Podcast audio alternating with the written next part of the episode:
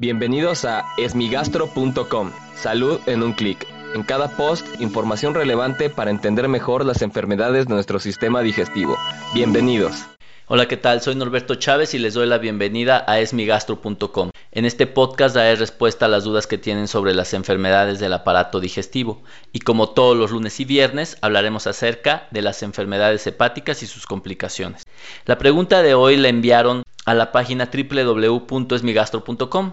En el formulario que encuentran en la página web enviaron la siguiente pregunta. Tengo cirrosis hepática y tengo muchas dudas sobre mi alimentación, particularmente sobre los episodios de ayuno. ¿Qué puedo hacer? En esta pregunta va algo muy importante. Muchas veces pensamos que los horarios de los alimentos no son tan importantes y probablemente en personas sin cirrosis podríamos mm, darles esa connotación que si bien es incorrecta podríamos aceptarla de alguna manera ya que sus implicaciones en nuestra salud son bastante bajas. Lo más importante es que cuando una persona independientemente de tener cirrosis o no tiene un periodo de ayuno prolongado empieza a utilizar reservas energéticas que usualmente no ocuparía y muchas veces ocupa el músculo, es decir, destruye células musculares con el objetivo de, obtener energía.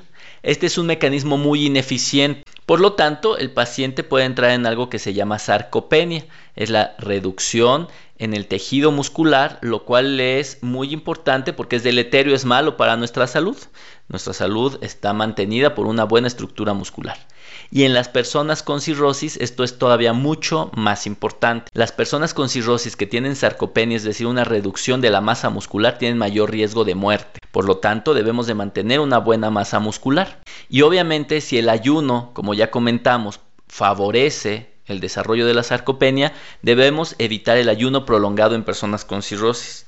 Esto es complicado porque los pacientes con cirrosis tienen alteraciones del gusto, del apetito, ya sea por la enfermedad o por los medicamentos, y muchas veces no quieren comer. Entonces, debemos de trabajar mucho con los pacientes e indicarles que deben de tener alimentos frecuentes. Se recomienda entre 5 a 7 alimentos al día, lo cual significa que no deben dejar pasar más de 6 horas de ayuno. Esto ya es excesivo.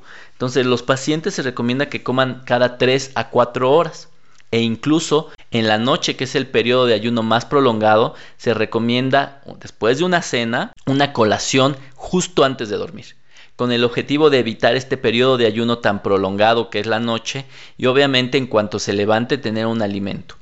Esto no significa que deba de comer las mismas proporciones cada vez, o sea, no va a comer cinco tiempos siete veces al día.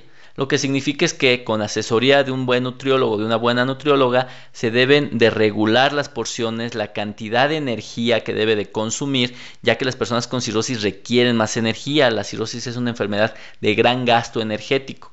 Entonces, en vez de comer poco, deben de comer un poco más, muy estructurado y evitando periodos de ayuno prolongados, ya que esto puede favorecer la sarcopenia, la desnutrición y por ende un mal pronóstico de la cirrosis. Muchas gracias a las personas que enviaron sus preguntas. Si tienen alguna duda, los invito a que escuchen los episodios previos. Y si aún tienen algo que no haya quedado claro, en el sitio web esmigastro.com encuentran el formulario a través del cual pueden enviarnos su pregunta.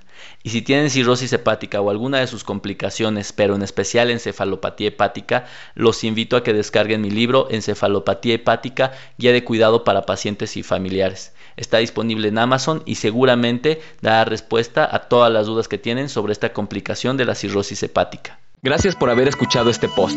Si la información les fue útil, compártanla. Hagamos que más gente esté informada. Los esperamos en el próximo podcast.